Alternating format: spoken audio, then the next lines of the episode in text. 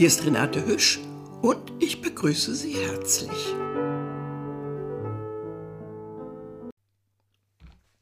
Ja, er ist nicht so leicht zu fassen, unser Autor heute. Also ganz ordentlich heißt er Kurt Tucholsky und hat mehrere Pseudonyme.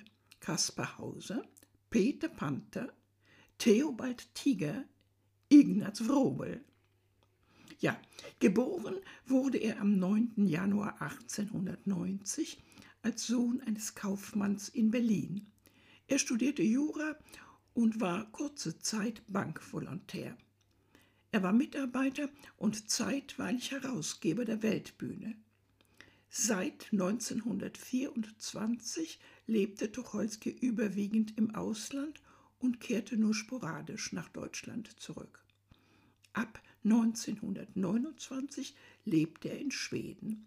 1933 verboten die Nazis die Weltbühne, verbrannten Tucholskys Bücher und bürgerten ihn aus.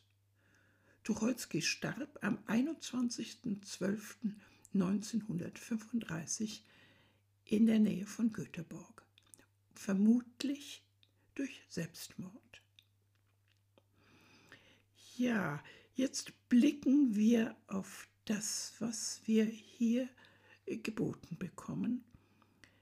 Als Peter Panther schrieb er 1926 diese kleine Satire nämlich was machen Menschen, wenn sie allein sind? Er meint natürlich einen Mann seiner Zeit, er ist ja einer.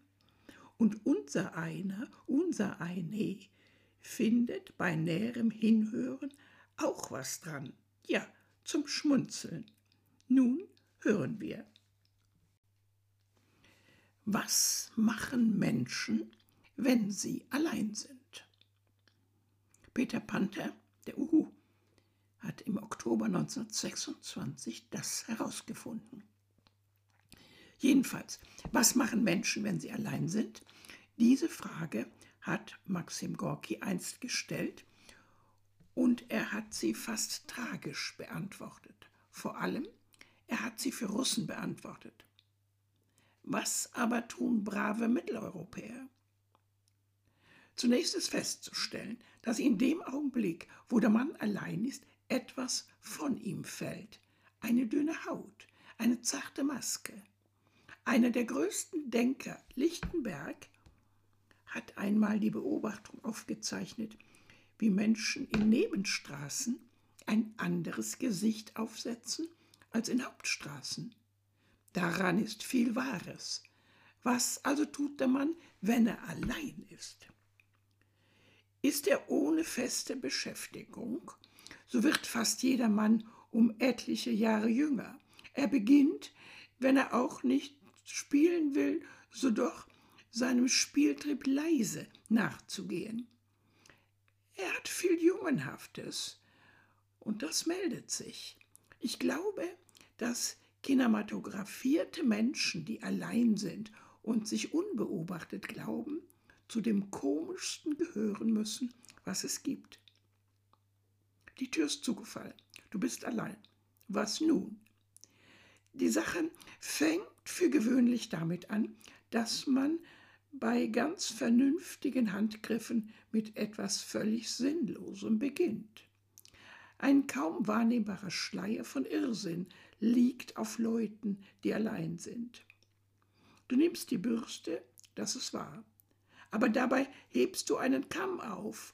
Und wenn du auch nur eine Minute Zeit hast, balancierst du den ein bisschen.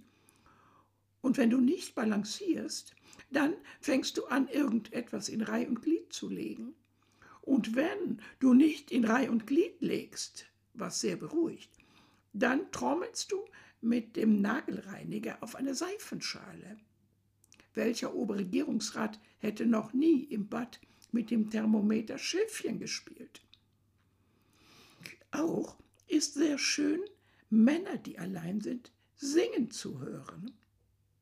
Dass die Majorität so schön singt wie Susanne Lenglin, mag noch hingehen. Aber was sie so singen, Zunächst 50 Mal dasselbe Lied. Nein, denselben Lied fetzen, dieselben paar Takte, immer sentimentaler, immer falscher, immer im Rhythmus dessen, was sie gerade tun. Auch verwandelt sich der Text leicht in einen völlig wahnsinnigen Indianergesang. Valencia, lass mich wippen, tippen, wippen, auf den Klippen, Klippen, Klippen, mit der ganzen Kompanie. Das klingt nach der 61. Wiederholung ganz menschlich. Auch kann man es pfeifen. Dann gibt es etliche, die sprechen sehr leise mit ihren Sachen. Es erhebt sehr, wenn man die Arbeit mit frommen Sprüchen begleitet. Wo ist denn der Schuh? Ja, wo ist denn der Schuh? Jetzt kleiner Opernchor. Schuh, Schuh, Schuh. Dann, na da bist du ja. Vielleicht lässt du dich noch drei Stunden suchen, du Hund. Rum an die Wand. Großes Orchester. Tra, tra, tra. Gesprochen. Das Zahnwasser ist alle. So an sonnigen Tagen. Für alle Tage aber gilt eines, das bei allen Alleinseiern zu beobachten ist, wenn die nicht gerade in acht Minuten sich anziehen müssen, um ins Geschäft zu stürzen. Das sind die amüsanten kleinen Umwege, die ihre Betätigung vornimmt. Sie macht Kurven, schlägt Bogen, spielt unterwegs, verbraucht den Kräfteüberschuss, den jeder gesunde Mensch innehat. Und das ist bei der Arbeit nicht anders. In Sinclair Lewis herrlichem Babbitt steht zu lesen, wie der Held dieses amerikanischen Romans arbeitet, wie er Zettelchen voll schmiert, und ich bin überzeugt, dass wir alle so zu malen beginnen, wenn wir das tun, was wir mit Denken bezeichnen. Es ist bekannt, dass die meisten Menschen keinem Redner zuhören können, ohne Männerchen zu zeichnen. Es ist, als ob neben der eigentlichen Kraft des Arbeitsmotors noch ein Nebenstrom herliefe, der Schnitzel und Späne auf einer Säge produziert. Nutzen hat es keinen, aber ohne den Strom geht es auch nicht. Arbeitet einer mit anderen zusammen im großen Büro, so lässt er seinen Eigenheiten im Allgemeinen nicht so ungehinderten Lauf. Hat er aber ein Privatkontor, so schöpft er aus dem großen Reservebehältnis einer angeblichen Kraftverschwendung neue Kräfte.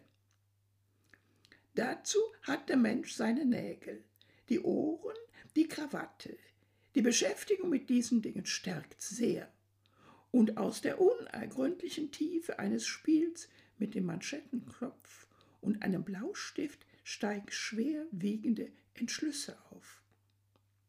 Soweit die Männer, diese ewigen Jungen. Kinder sind oft allein, auch wenn sie gar nicht allein sind. Sie spielen in einer Hülle von Jugend und Unbekümmertheit, die nur selten zerreißt, wenn sie Hunger haben oder sonst was sich Wichtiges wollen. Was Frauen tun, wenn sie allein sind, ich ahne es nicht. Ein Weiser hat behauptet, eine Frau sei überhaupt nie allein. Sie stelle sich stets jemand vor und sei es auch nur einen Spiegel. Ich denke, dass sich ein Mann da kein Urteil erlauben kann. Denn ist er mit einer Frau allein, dann ist sie nicht mehr allein. Er stört sei und so mag diese Frage eine Frau entscheiden. Da wünsche ich Ihnen doch interessante Nebenwege, allemal, zum Schmunzeln, immer wieder, auch über sich selbst. Dies mit herzlichem Dezembergruß, Ihre Renate Hüsch.